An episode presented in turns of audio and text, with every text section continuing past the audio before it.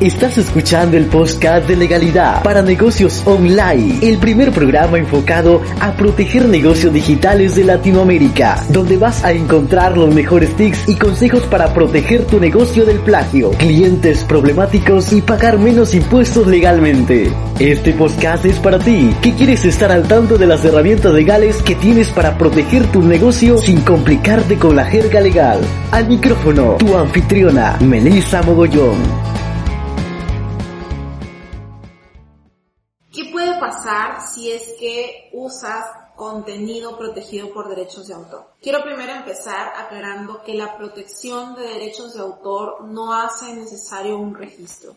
Si bien es cierto, se realizan registros de propiedad intelectual de derechos de autor, es con los fines de poder demostrar la titularidad, básicamente. Bueno, en el caso de la propiedad industrial es distinto pero cuando hay derechos de autor de por medio, eh, no hace falta la existencia de un registro como requisito formal. ¿De acuerdo? Para demostrar la autenticidad o, mejor dicho, para acreditar la titularidad de ese objeto, de esa creación. Ahora, dicho esto, tengo que contarte qué pasa cuando tú usas contenido protegido por derechos de autor. Un contenido protegido por derechos de autor es una creación que ha sido realizada por otra persona que no te pertenece y que básicamente el derecho moral está a título de un tercero. Derecho moral, básicamente derechos de autor tienen aspectos morales y tienen aspectos patrimoniales. Aclarado este tema, cuando tú usas contenido que no te pertenece dentro de las redes sociales pueden pasar muchas cosas. Y empezando, por ejemplo, por las distintas plataformas, cuáles son las medidas a tomar en cuenta. Por ejemplo, en YouTube, si es que tú acumulas tres strikes, significa que te van a dar de baja el canal. Los strikes son básicamente sanciones de copyright que van a hacer uso dentro de la plataforma porque transgrede los lineamientos de la comunidad. Transgredir los lineamientos de la comunidad básicamente significa que no te adaptas al aviso legal, a las normas establecidas dentro de la plataforma y que estas normas básicamente están sujetas a distintas normativas básicamente del país donde nace esta red social.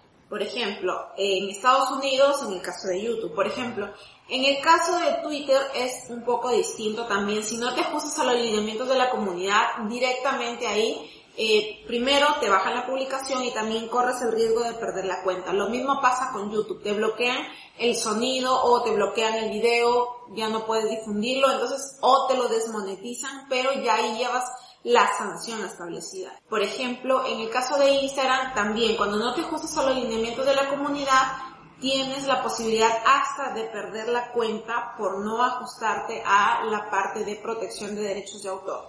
También en cada una de las plataformas tienen mecanismos, básicamente unos formularios, donde permiten realizar las denuncias dentro de la misma plataforma para, digamos, dar a conocer que ha habido una transgresión a la propiedad intelectual. Estas denuncias las puede hacer un representante legal del autor o el autor en sí puede realizarlas. Otro aspecto que también quiero que tengas en cuenta es que en plataformas como Facebook, Instagram y básicamente estas, eh, son donde eh, se puede denunciar por transgresión de derechos de autor, incluso también por temas de pornografía. Básicamente, por transgredir los lineamientos de la comunidad, que es básicamente varias cosas. Antes de continuar, quiero hacerte recordar que te espero en melisamogollón.com slash regalo, donde vas a encontrar una masterclass completamente gratuita donde te enseño a ahorrar impuestos para optimizar las ganancias de tu negocio una plantilla de contratos y una plantilla de cotización, entre otros regalos. Te espero en melisamogollón.com slash regalo. Ahora, otro aspecto relevante que quiero que tengas en cuenta es que además de esa sanción dentro de la red social, el autor queda salvo con su derecho de recurrir a una instancia superior para resolver su problema. Y para ejemplificarte esta situación, te tengo básicamente dos casos. Por ejemplo, hace más o menos en el 2020, Netflix eh, fue iniciado un proceso eh, porque tenía una alianza con Stranger Things y básicamente un fotógrafo había dedicado su carrera a fotografiar tormentas y una de esas imágenes de sus fotografías aparecían en una de las producciones de Stranger Things.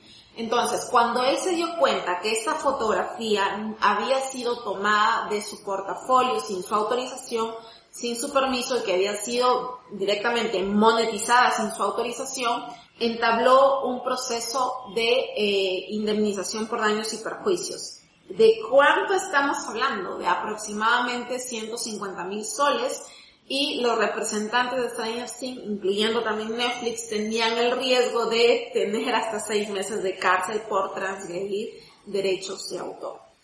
Otro caso también un poco más descabellado, si quieres llamarlo así, es en el año 2017 un fotógrafo, un periodista gráfico básicamente, Daniel Morel, había, mejor dicho, se había dado cuenta que en Twitter eh, una revista de AFP habían difundido unas imágenes y estas imágenes habían sido comercializadas aproximadamente unas 820 veces a través de Imagen Headings. Ahora, ¿cuál es la peculiaridad de este caso? Ahora, ¿cuál es la peculiaridad de este caso? Que Morel exigió la compensación económica de 120 millones de dólares por haber difundido primero estas imágenes a través de Twitter, haberlas comercializado sin previa autorización, sin que él siquiera se hubiese enterado. O sea, él, él fue el último que se enteró después que ya se había vendido 820 veces.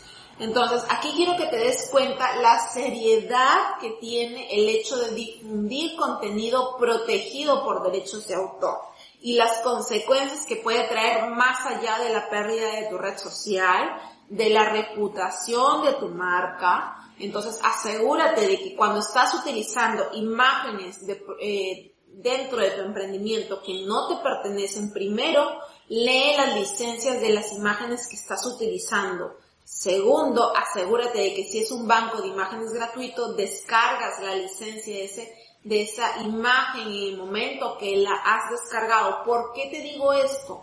Porque puede pasar que el autor, es decir, el fotógrafo, el creador de esa obra, que no solamente fotógrafo, puede ser también un escritor, un pintor, cualquiera sea el autor de la obra, puede revocar sus derechos si es que en algún momento adquiriste esa imagen a través de, Creative Commons, o licencias Creative Commons, que digamos como que el área gris del uso de derechos de autor donde puedes utilizar cierto material que no te pertenece sin pagarlo y bajo ciertas condiciones. Entonces, guarda las licencias que tienes a través de imágenes Creative Commons o de esos sitios de stock de fotografías gratuitos, entre comillas, porque a veces no termina siendo gratuito finalmente la imagen que descargas, porque la gratuidad está subyugada, mejor dicho, superitada a las decisiones que tome cada creador de la fotografía. Han pasado casos en los cuales esa imagen se difundió por Creative Commons y luego el autor decidió retirar la licencia y ahora comenzó a cobrar.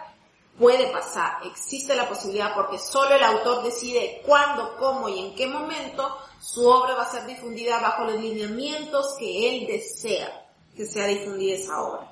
Y bien, espero que te haya sido de ayuda el episodio del día de hoy. Si quieres profundizar un poco más en este tema, recuerda que te dejo todos los enlaces en la descripción de la plataforma donde estás viendo este episodio, mejor dicho, escuchándolo. Y conmigo será hasta el próximo episodio con otro tema que también sea de ayuda para tu negocio.